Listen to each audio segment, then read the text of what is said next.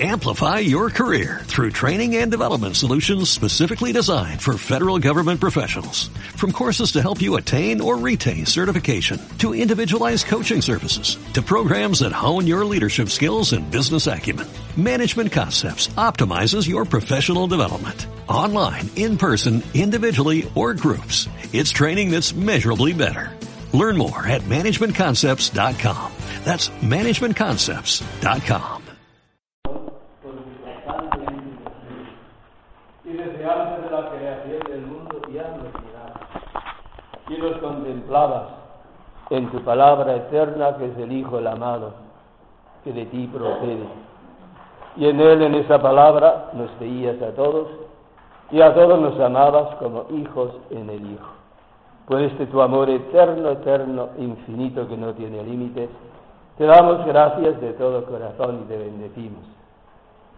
Y te pedimos, Padre, que ensanches nuestro corazón sin medida para que podamos acoger ese amor que no tiene límites, que no tiene medida. Y a ti, Virgen María, recurrimos en este día así consagrado de sábado, para que nos concedas tu corazón de madre. Espíritu de Dios, tú que eres la Madre Divina, la Ruach Santísima, concédenos tus ese regalo de un corazón de madre,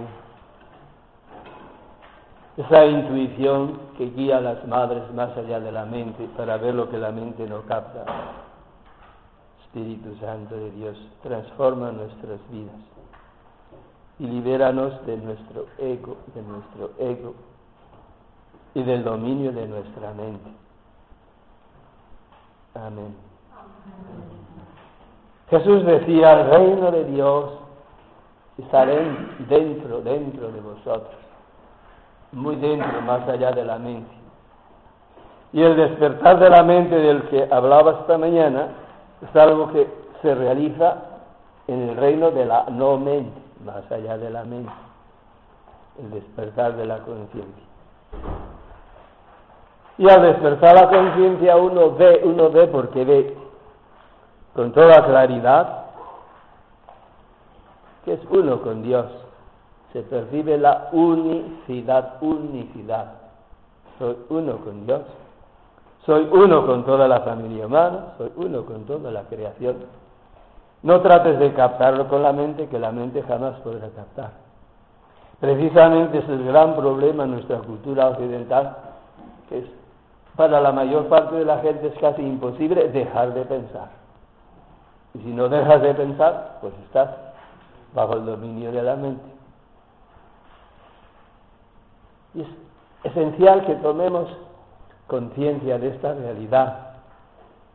Pásate buenos ratos mirando una hojita, una, una florecita, contemplando, contemplando, hasta que te sientas identificado con la florecita y entonces ya eres uno con Dios, porque allí está la belleza y la grandeza de Dios en aquella criaturita.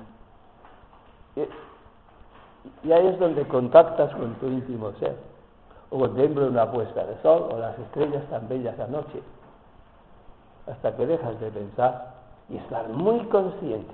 Entonces esa flor, esa puesta de sol se convierte en una ventana a través de la cual contactas con, con el ser de Dios. Y quien contacta con el ser de Dios es tu ser. El ser, el ser de esa criaturita contacta con el ser infinito de Dios. Es la conciencia, es la conciencia. Y aunque lo consigas por unos segundos, pues ya es un éxito. Y otro día será un minuto y otro día será media hora. Y en la oración personal, eso es algo que yo lo hacía por años, eso sí que me ha ayudado a mí ahora, en el momento actual. Es bueno que comiences pensando y diciendo alguna cosa a Dios, pero trata de hacer silencio interior acallar la mente, salir de la mente y estar con Dios sin pensar, estar con Dios sin pensar. Para la mayoría es muy difícil porque estamos tan esclavos del pensamiento, pero trata de estar con Dios sin pensar. En la escuela carmelitana eso es un método que se ha recomendado siempre. Santa Teresa recomienda a sus hijas No os pido más que que le miréis, que le miréis, una mirada del corazón. San Juan de la Cruz habla de la advertencia amorosa. Advertencia no es un pensamiento, estar consciente, pero sobre todo en el contacto con Dios predominará el amor, es una advertencia amorosa. Y eso está a nuestro alcance. Con la ayuda de Dios lo podemos hacer. Cuando se practica esa advertencia amorosa, que uno queda un rato con Dios sin pensar, se puede recibir lo que Juan de la Cruz le llama la noticia amorosa. La noticia amorosa es lo que llamamos contemplación infusa. Es el contacto con Dios, pero que ya viene de arriba, que se recibe bajo la acción del Espíritu Santo.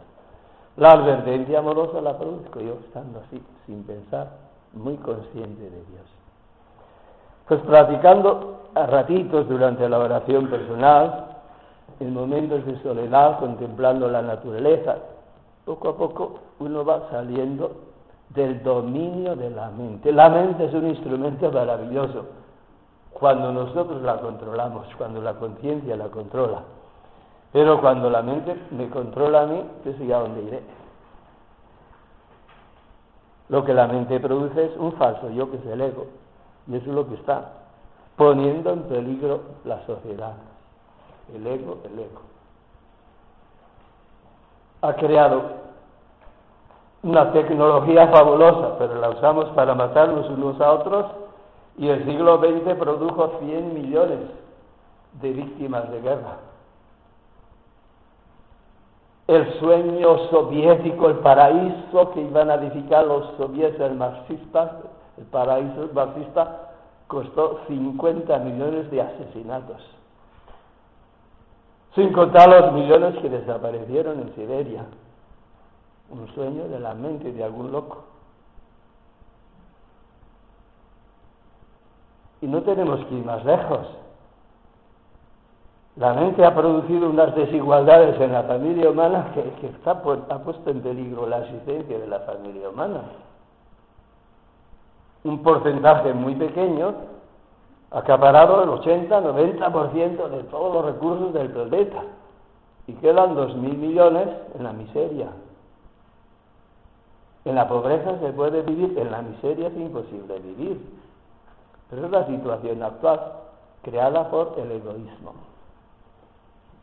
Ese ego, ego, que es un producto de la mente, un fantasma que domina la, la familia humana, es una realidad que no la podemos esquivar, hay que afrontar y hacer algo. Y si yo, si yo me libero de mi ego, pues hay un poquito menos de egoísmo en el mundo. Si yo estoy más consciente, y hay un poquito más de conciencia en el mundo. Si en vez de quejarme y lamentarme, comienzo a alabar y bendecir, bendecir a Dios y a toda la gente, pues el mundo está un poquito más sano y un poquito mejor. Y de eso se trata, de ir mejorando todo. Ah, esta mañana he citado lo de la ciencia cuántica y me doy cuenta que está aquí precisamente, tomado de, ¿cómo se llama? Esos emails que vienen en el, ordenador. Si miras ciencia cuántica te da un montón de información. Y ahí leí, en realidad yo he puesto más del 99 del átomo es vacío, pero lo que estaba escrito, el texto que yo le ponía 99 99% es vacío. Es vacío, esto tan sólido, si es vacío. Y ahí están esas partículas que aparecen y desaparecen. Y un científico británico, no he puesto el nombre porque era un poco complicado, aquí tenemos sus palabras. Este es el sencillo e impresionante descubrimiento en la base del universo, que es el átomo, hierve la creatividad. Hierve la creatividad. El misterio que está en la base del ser. El misterio. Hasta llega la ciencia, si es honesta. Se encuentra con el misterio. Y la fe o la conciencia, iluminada por la fe, va más allá y ve de la mano de Dios y ver ese infinito, infinito de Dios, de compartir con nosotros su propio ser. Ya nos decía San, San Pedro, nos, somos partícipes de la naturaleza divina, pero eso lo vemos hoy mucho mejor. El deseo infinito de Dios de compartir su felicidad con nosotros, su santidad con nosotros. Lo que ve la conciencia humana iluminada por la fe. El resultado, gratitud, gratitud. Cuando uno se acerca a Dios, lo que va a predominar por encima de todo, por todos nuestros fallos de temperamentos, la gratitud inmensa ante la bondad incomprensible de Dios. Santa Teresita, una de las almas más sencillas y más puras, más iluminadas por el Espíritu Santo, ya desde muy niña, escribe, Dios me hizo comprender que mi gloria no brillaría a los ojos de los mortales, sino que consistiría en llegar a ser una gran santa. Y pone tres admiraciones. Y eso ya desde que se despierta el uso de razón en esa niña, con una conciencia muy limpia y muy transparente al espíritu, me siento llamada a ser una gran santa. Y el Papa Pío X, cuando leyó los escritos de Santa Teresita antes de introducir el proceso de beatificación, dijo, estamos ante la santa más grande de los tiempos modernos, de Santa Teresita.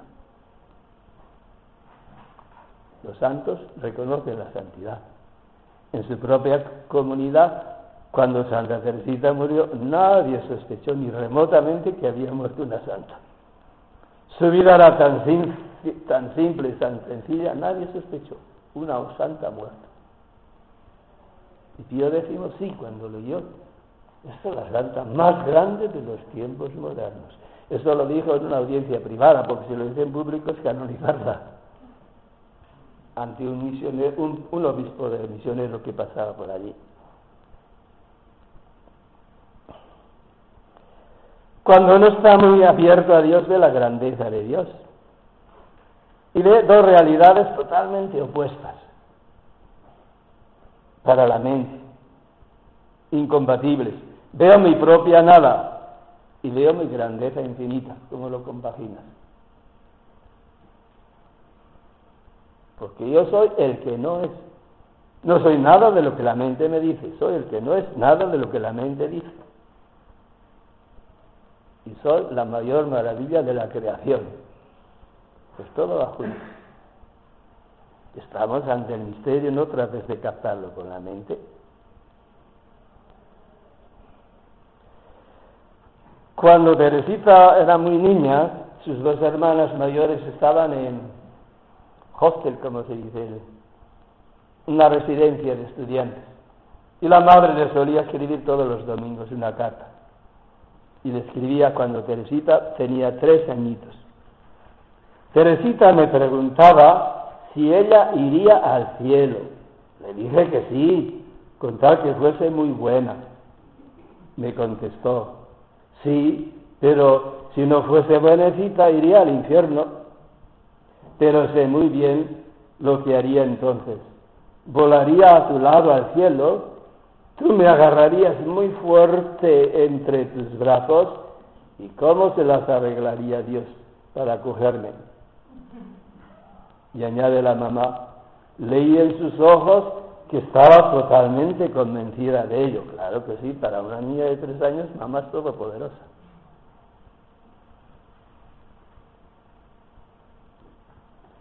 Esta misma niña cuando va creciendo, conoce sobre todo, más que con la mente, con el corazón, con la intuición, conoce a Dios como mamá y como papá. Y se sabe muy fuertemente agarrarla en los brazos de Dios. ¿Cómo va a tener límite su confianza? Eso es lo que lleva a Teresita a la más alta santidad. La confianza sin límites, la confianza sin límites. Abandono total en las manos de Dios y ese abandono en las manos de Dios se ha convertido en el ascensor que eleva a Teresita a las alturas de la santidad.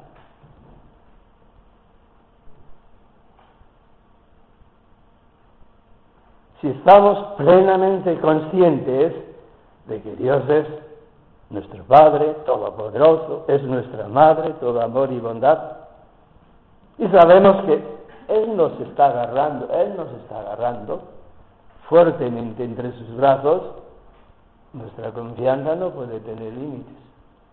Y podemos lanzar ese reto que lanza San Pablo en Romanos 8.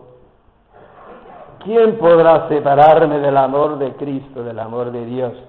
Ninguna criatura, ni en el cielo ni en la tierra, podrá separarme del amor de Dios manifestado en Cristo Jesús.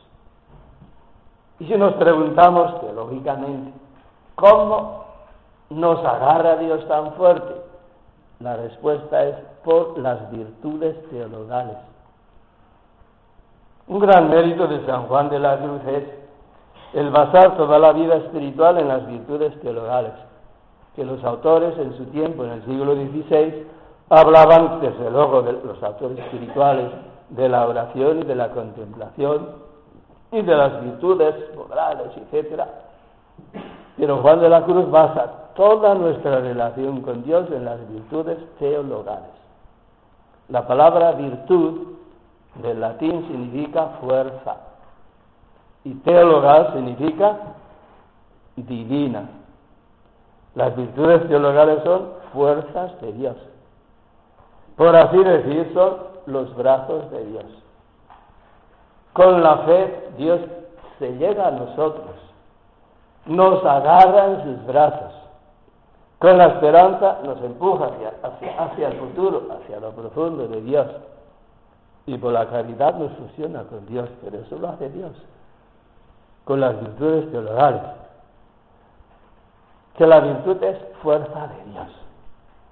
A veces la gente dice, es que yo tengo, tengo poca fe. Si no se trata de que tengas, si tienes fe, ya tienes fe. Si yo me agarro con la fe que tengo, pues, pues, pues igual me dan un tirón fuerte y me caigo. Pero es que no es que yo me agarre, sino que Dios me agarra a mí, con las virtudes teologales. Sé que es Dios quien me agarra. Y si tengo conciencia de esta gran verdad, que estoy agarrado en los brazos de Dios, ¿quién me va a separar de Dios?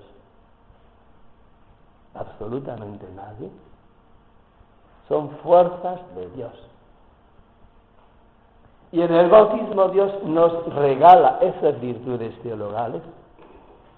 Y a muchísimas personas Dios las regala sin el agua, lo que llamamos bautismo de deseo, bautismo del Espíritu, con una mirada.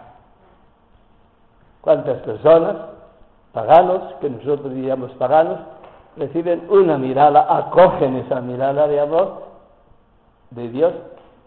Ya tienen la gracia de Dios. El mirar de Dios es amar. Y Dios nos mira a todos, a todos. Y cualquier persona decente que se abre al amor de Dios, pues ya tiene, ya tiene la gracia de Dios y las virtudes teologales. Ya está en ese camino de salvación. Por medio de las virtudes teologales, explica San Juan de la Cruz, el ser humano sale del dominio de la mente entra en contacto inmediato con lo divino, con Dios. Tenemos un texto aquí de Juan de la Cruz, hacia la mitad de la página.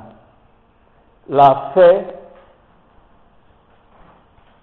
vacía el entendimiento de toda inteligencia natural. Vacía. Eso muchas personas lo habéis experimentado hasta cierto punto que cuando comenzáis la vida de oración tenéis muchos pensamientos y sentimientos, todo junto. Ideas muy brillantes sobre Dios, y pasan dos, tres años muy fieles a la oración y, vas a la oración con mucha ilusión y te quedas en blanco. ¿Qué significa eso? Que Dios está apagando las luces de la mente. Y a nosotros, en nuestra cultura, nos aterroriza porque si no estoy pensando estoy perdiendo el tiempo. No, cuando dejas de pensar es cuando entras en contacto con Dios. Y mientras estás pensando estás en contacto con ideas sobre Dios que no que distan infinitamente de Dios. Es el Espíritu quien apaga estas luces. Pero no tiene que darse cuenta que lo que yo veía como una desgracia es la mayor gracia, que no puedo ya pensar, pero estoy en Dios. Y si acepto esa realidad, por esa sequedad, Dios me va funcionando más y más con Él. Ahí vendrá luego la luz del Espíritu Santo. De nuevo, Juan de la Cruz, por la fe, no, la fe vacía el entendimiento de toda inteligencia natural y la dispone para unirse con la divina sabiduría, que es Dios, la sabiduría de Dios, la palabra de Dios, el Espíritu de Dios.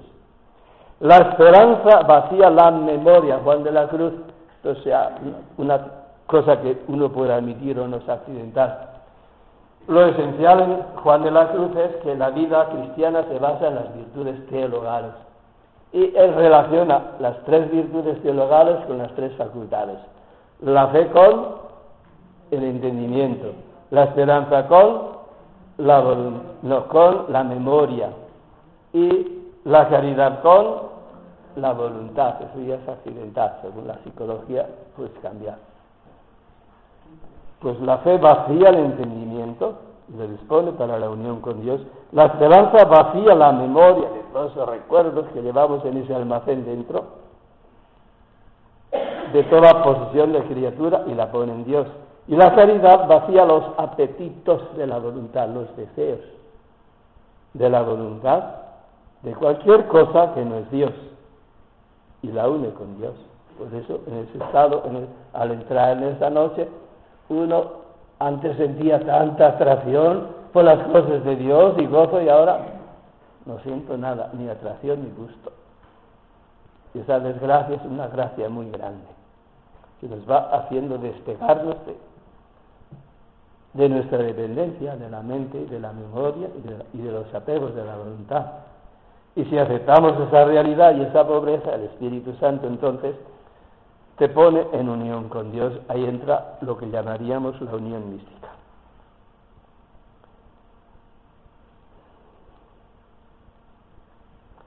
Para los humanos siempre ha sido difícil el contactar con Dios en virtud, en fe, en fe simple, porque dependemos más de los sentidos, en nuestra cultura mucho más, pero antiguamente también, y he puesto el ejemplo de los apóstoles antes de Pentecostés, sabían que Jesús es el Mesías, el Mesías, pero tenían una idea muy distorsionada del Mesías, un Mesías estilo de David que va a conquistar el mundo, derrotar a los romanos y bueno, a ver quién será ministro de finanzas y ministro de guerra, se discutían los portfolios los apóstoles. Y el plan de Dios era muy distinto, cierto, Jesús es el Mesías, pero los enemigos a los que va a derrotar son el pecado, el ego, la muerte, el infierno. Y las armas va a ser la humillación, el fracaso, la cruz. Eso es lo que no, no entraba en su mente. Pero eso es lo que sucedió. Y Jesús se aparece resucitado y todos contentos, pero Tomás no está allí y cuando vuelve Tomás le están diciendo todos a la vez, ha resucitado el Señor, lo hemos visto. Imposible, imposible, qué imbecilidad estoy soñando. Yo lo he visto muerto. Si no meto mi mano, si no meto mi dedo, jamás creeré. Es la reacción espontánea del ser humano que depende de la mente y de los sentidos, de lo que he visto, y no de la fe. Y cuando Jesús reaparece, entonces sí, Señor mío y Dios mío. Jesús le dice, dichosos, dichosos los que creen sin haber visto. La fe es ese regalo de Dios que te lleva más allá de lo que los sentidos captan. Y únicamente por la fe, por las virtudes teologales, entramos en el mundo de Dios. Y por medio de las virtudes teologales caminamos en el mundo de Dios. Y para crecer en fe y vivir la vida del Espíritu hay que mantener los ojos siempre, siempre en Jesús. He puesto un ejemplo muy práctico en el Evangelio de Mateo, capítulo 14, versos 28 y siguientes. Jesús había enviado a los discípulos al anochecer a cruzar el agua a la otra orilla y él después de despedir a las muchedumbres subió a la montaña a orar. Y estuvo orando varias horas en la montaña. Y pasada la medianoche se fue caminando sobre el agua hacia los discípulos. Cuando los discípulos lo vieron era el amanecer. Se asustaron creyendo que era un fantasma y gritaron. Jesús les dijo, tranquilos que soy yo. Cuando Pedro oyó, soy yo, la voz del maestro, maestro, si eres tú, dime que venga a ti sobre el agua. Y Jesús le dijo, adelante, ven. Pedro, confiando en la palabra de Jesús, ven, salta al agua y ¿qué sucede? Sucede que camina, es lo admirable. Pedro caminó sobre el agua, lo dice el Evangelio. Yo estoy seguro que caminó por lo menos 30 metros porque ya estaba amaneciendo. Y si los discípulos no reconocieron al maestro, no estaba tres metros, por lo menos a 30 metros. Y cuando Pedro se hundía, ¿quién le sacó? Con una caña larga, con la mano. Pues quiere decir que llegó hasta, hasta muy cerca de Jesús, caminando sobre el agua, porque confió en la palabra de Jesús. Y ahora viene la gran lección, porque todo lo que está escrito en el Evangelio no es para decirnos lo que sucedió y satisfacer nuestra curiosidad, eso no es el Evangelio. El Evangelio no es un libro de historia, es mucho más importante, es historia de salvación.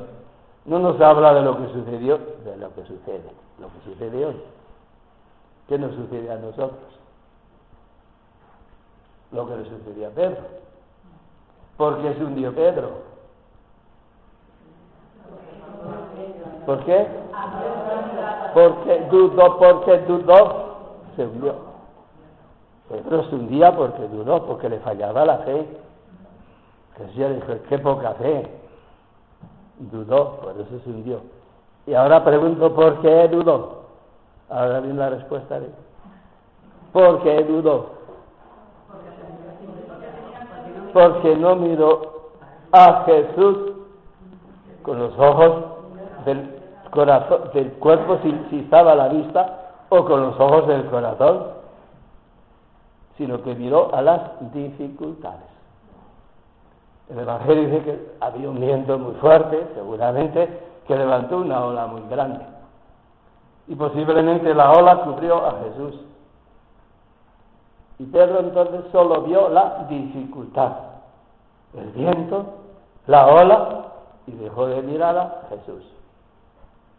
Si hubiese tenido fe, sabía detrás de esta ola está Jesús.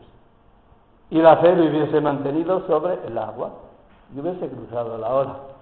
Y seguramente habría dicho que venga otra, lo más divertido, menos un columpio. venga otra.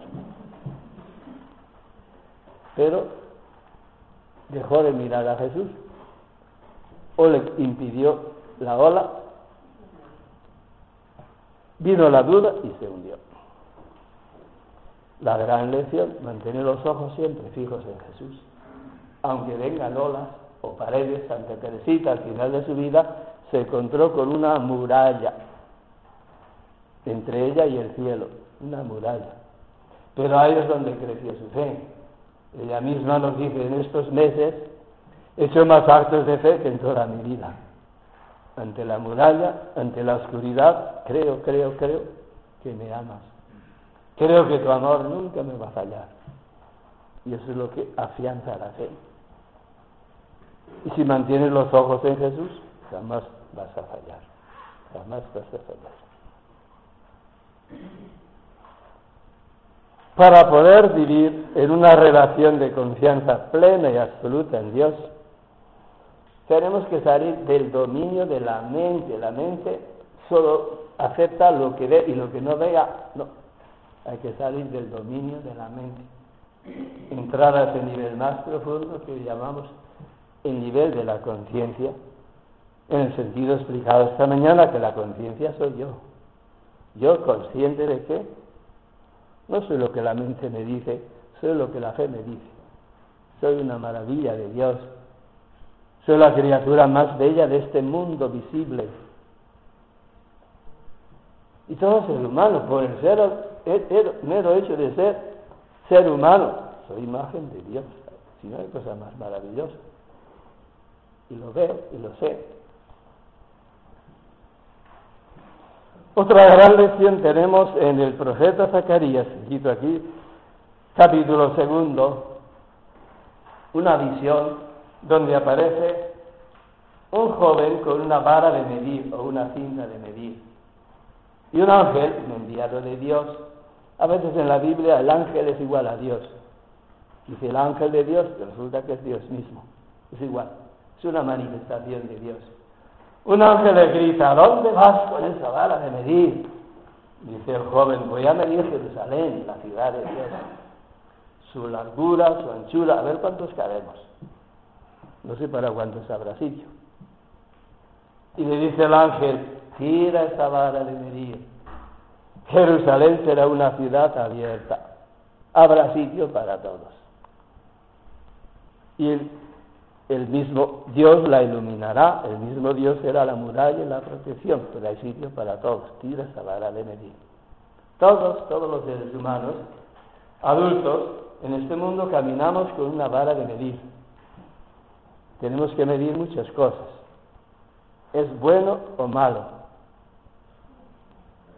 No solamente es bueno, es esencial. Sin la vara de medir es imposible vivir en este mundo más de 15 minutos. Constantemente tienes que medir cosas.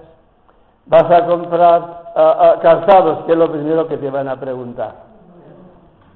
No es lo mismo el 35 que el, que el 40.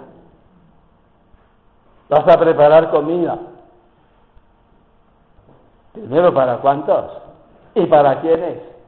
No preparar la misma comida para un bebé que para el abuelo. Todo hay que calcular. Vas a dialogar con una persona, digamos, una persona importante. ¿Cuántas cosas no vas calculando? Ya desde niños estamos usando la vara de medir y en la actualidad los niños muy pronto toman la medida de sus padres y los controlan. O los padres obedecen a los niños. Los días nacen con los ojos abiertos y con la vara de medir. Yo creo que nacen así. Es muy bueno. Pero estamos tan acostumbrados a ir con la vara de medir que cuando entramos en el mundo de Dios, ¿qué sucede? Y allí vamos con la vara de medir. ¿Y qué es lo que vamos a medir? La bondad de Dios, el poder de Dios, mis méritos ante Dios sobre todo mis méritos. A ver, si tú le pides a Dios, seguramente que sí, a ti te, lo concederá, pero a mí, a mí, ya estoy con la vara de medir. Y es donde el ángel de Dios que se llama Jesús de Nazaret dice, tira esa vara de medir, no pongas medida cuando entras en el mundo de Dios. No pongas límites a tu confianza en Dios. Ya le dijo el ángel a María, para Dios no existe el imposible. Y Dios actúa a nuestro favor, no porque yo soy bueno, sino porque, Él es bueno. Y Dios me ama no porque yo merezco su amor, sino porque Dios es amor.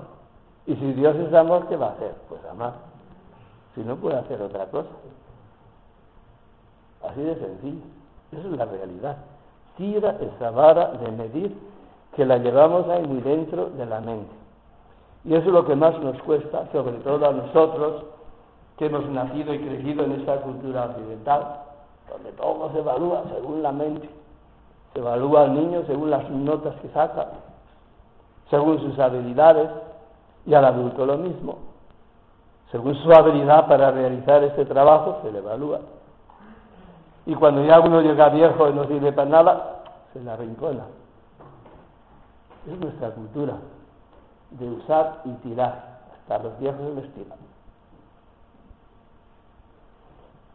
Pues tenemos que superar las limitaciones o los graves errores de la cultura en que estamos viviendo. Y para superar tenemos que salir del dominio de nuestra mente. No se trata de no usar la mente, sí, se trata de, usar la mente, pero no, dejarnos usar por la mente, por lo que es igual el ego. Cuando se despierta la conciencia, la conciencia toma control de la mente y la mente es un instrumento fabuloso, incluso para controlar el ego y para trabajar por el reino de Dios. Esa es la realidad, no la olvidemos. Este mundo en que nos movemos, en el mundo de Dios, todo depende de la fe, porque es una maravilla, como dice 1 Corintios 2.9, lo que el ojo no vio, ni el oído yo, ni la mente captó, ni la mente más privilegiada, es lo que Dios ha preparado para nosotros. Y eso nos lo revela el Espíritu con mayúscula, el Espíritu de Dios. La mente no capta las cosas de Dios. La conciencia, iluminada por el Espíritu, sí, capta el mundo de Dios, las maravillas de Dios.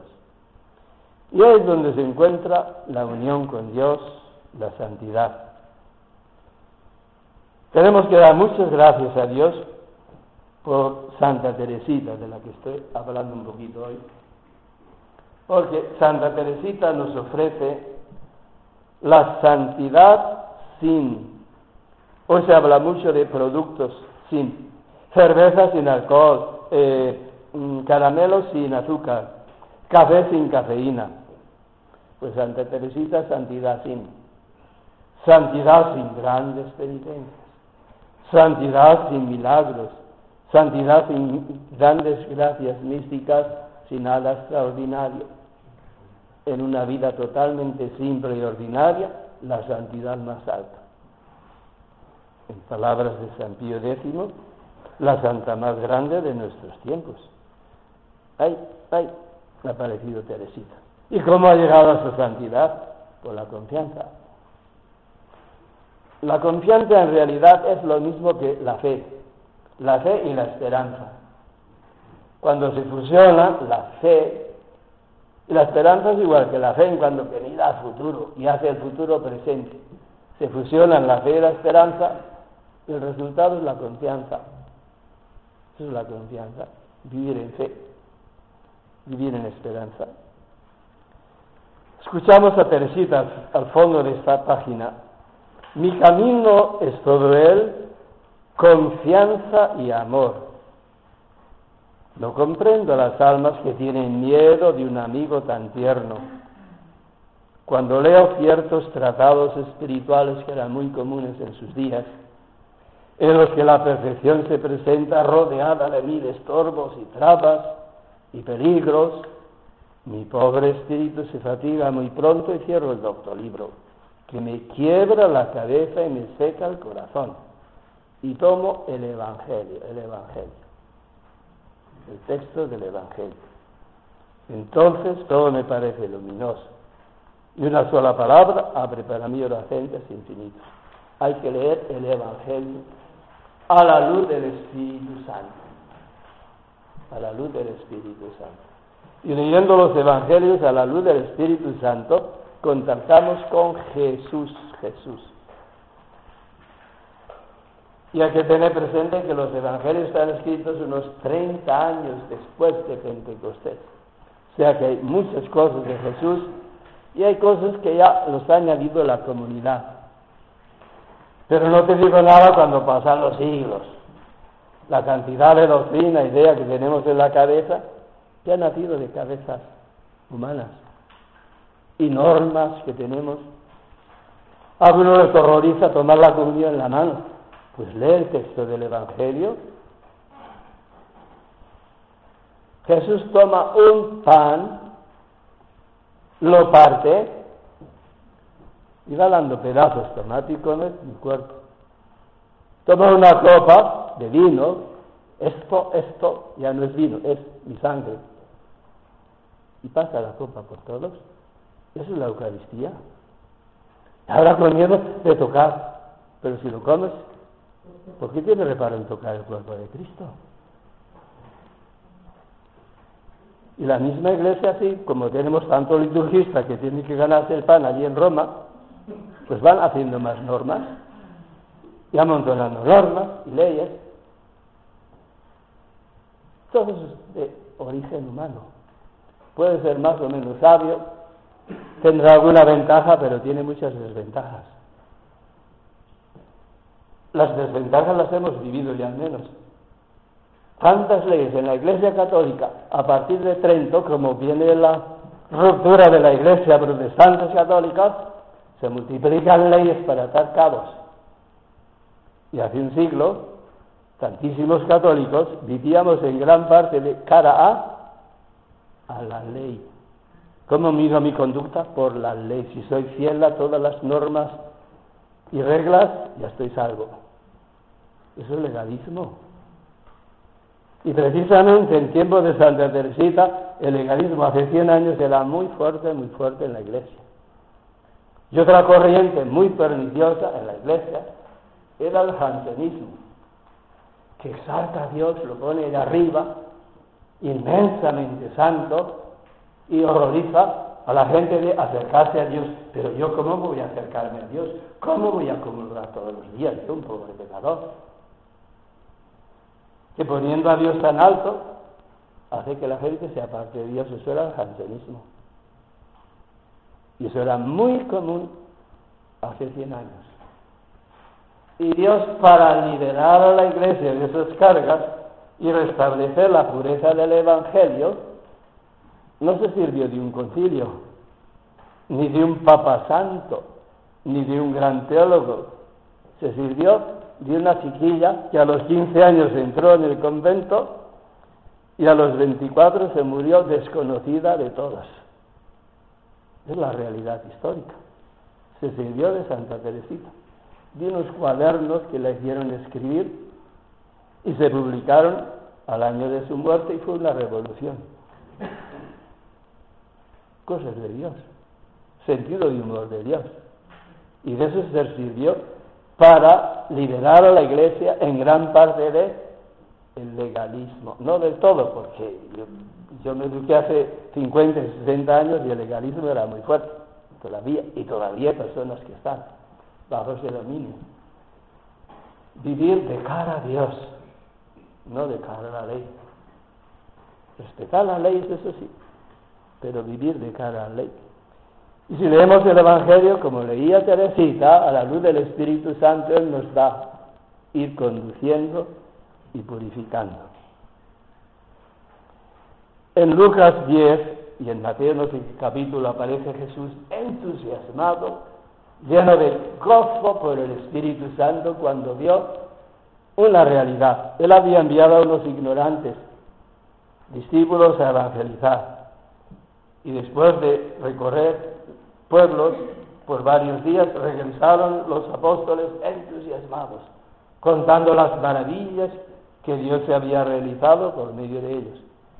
Y Jesús se emocionó, viendo cómo Dios había utilizado a estos pobretones ignorantes y no a los grandes maestros y teólogos de su tiempo, que eran los rabinos. Y dice, te bendigo, Padre, porque has ocultado estas cosas a los sabios, a los teólogos de nuestro tiempo, y se las has revelado a estos pequeñajos ignorantes. Y eso es lo que ha hecho en nuestros tiempos, en los días de Teresita, que se ha servido de ella para una gran obra de liberación en la iglesia. Y todavía tenemos que ir avanzando más hacia la libertad de los hijos de Dios. Pero, repito, lo importante es leer el Evangelio, y pedir, Espíritu de Dios, que estás en mí, ilumíname, muéstrame el camino, muéstrame la verdad, la verdad. Amar la verdad es igual que amar a Dios. Y volviendo al folio, tenemos expresiones de varios papas. Pío XI fue un gran admirador de Teresita, el que la beatificó y canonizó y más tarde la declaró patrona de las misiones escribe ella, Teresita es una palabra de Dios para el mundo de hoy. Dios solo tiene cuántas palabras? Una. San Juan de la Cruz muy bellamente escribe, Dios solo habla una palabra. En esa palabra está toda la ciencia y sabiduría de Dios. La habla en un eterno silencio. Y únicamente en el profundo silencio del alma la percibe el orante, el contemplativo. Si queremos percibir esa palabra viva, es palabra de Dios, tenemos que entrar en ese silencio profundo. Es lo que nos cuesta, pero merece la pena. De poquito a poco ir educando nuestro espíritu para liberarse del dominio de la mente y entrar en ese silencio profundo. Una palabra de Dios para el mundo de hoy. Pío XII, lo que Teresita encontró en el, es el corazón del Evangelio, pero con cuánto encanto y frescura. Pablo VI en su visita a Lisieux el Espíritu de Dios permitió al corazón de Teresa revelar a los hombres de nuestro tiempo la más fundamental de las verdades del Evangelio, que Dios es nuestro Padre y nosotros somos sus hijos. Es lo más fundamental, que Dios es nuestro Padre. Un gran teólogo tiene esta frase tan feliz. Para los teólogos, nos dice don Baltasar, la doctrina de Teresita ha sido una transfusión de sangre.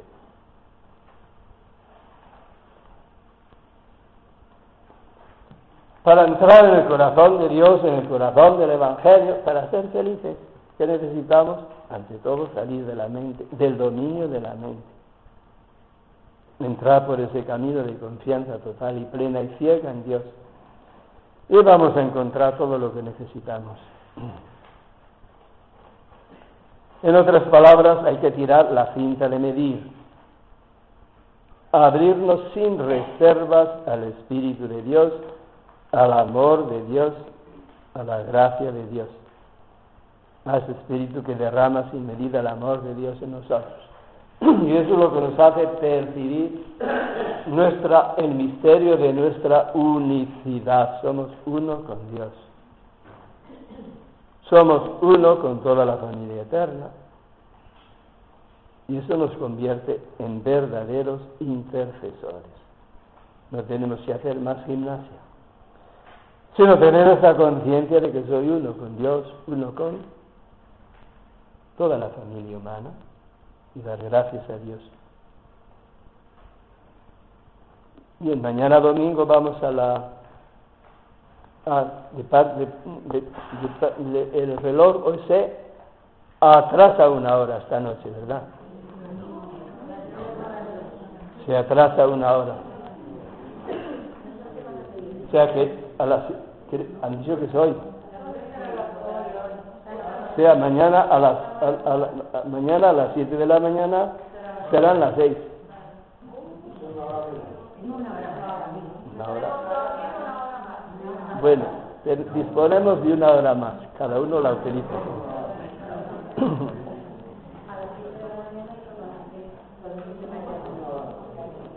El, ¿A qué hora sale el autobús para a las ocho. El desayuno nos darán a las ocho.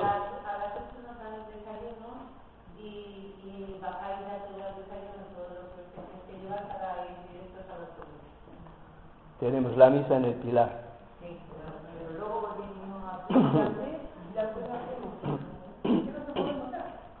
eh, para los cantos, ¿quién se encarga?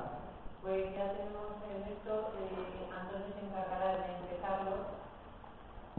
no viene la guitarrista. No, no me ha dicho nada. Bien. Eh, ¿Celebramos con otros o...? Algún canónigo dirigirá la misa, supongo. No, no hace falta. Ya nos enteraremos mañana.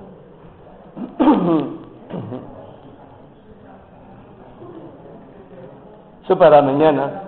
Y para que veamos después al regreso, al regreso vamos a tener grupitos para compartir respondiendo a algunas preguntas que preparamos ahora en un encuentro brevemente.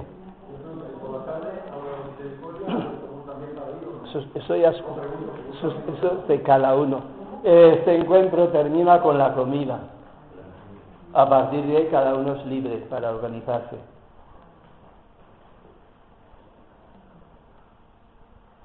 Sor Maripaz me secuestra a mí y me lleva a la cárcel. Mariluz. Sor Mariluz. ¿Y algún otro si quiere venir? No, aunque quiera ir, no puede, Pero alguno aquí no. porque Sí. tienen que tener permiso de entrar. Sí, pero ya, ya algunos que tienen.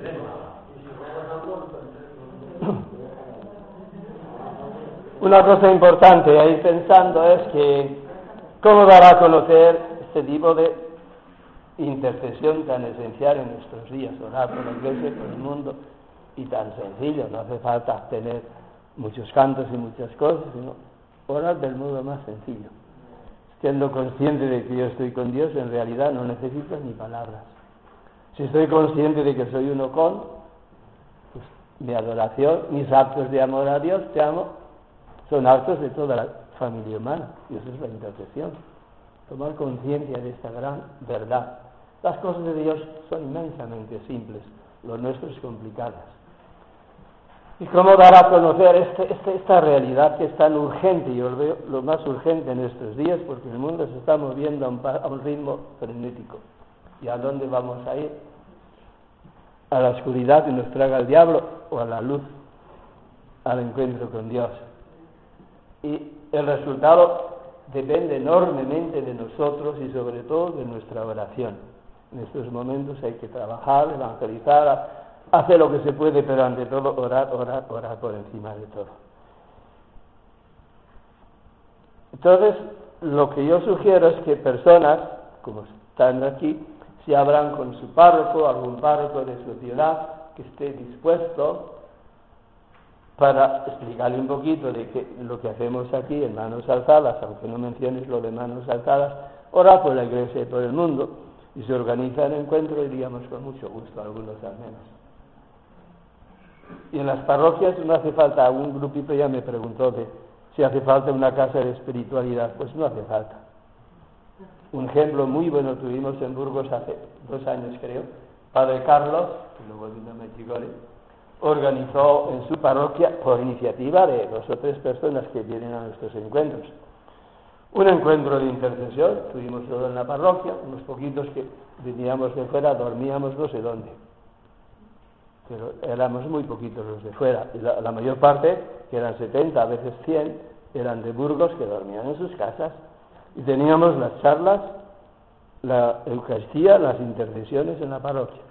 Y el domingo, como la parroquia iba a ser utilizada para, eh, para los cierres, pues fuimos a un convento de monjas carmelitas y tuvimos con ellas muy bien una intercesión y la Eucaristía. Todo fue muy bonito. Y mucha gente de Burgos, de los grupos, participó, ya se van despertando. Organizar así no sería muy difícil.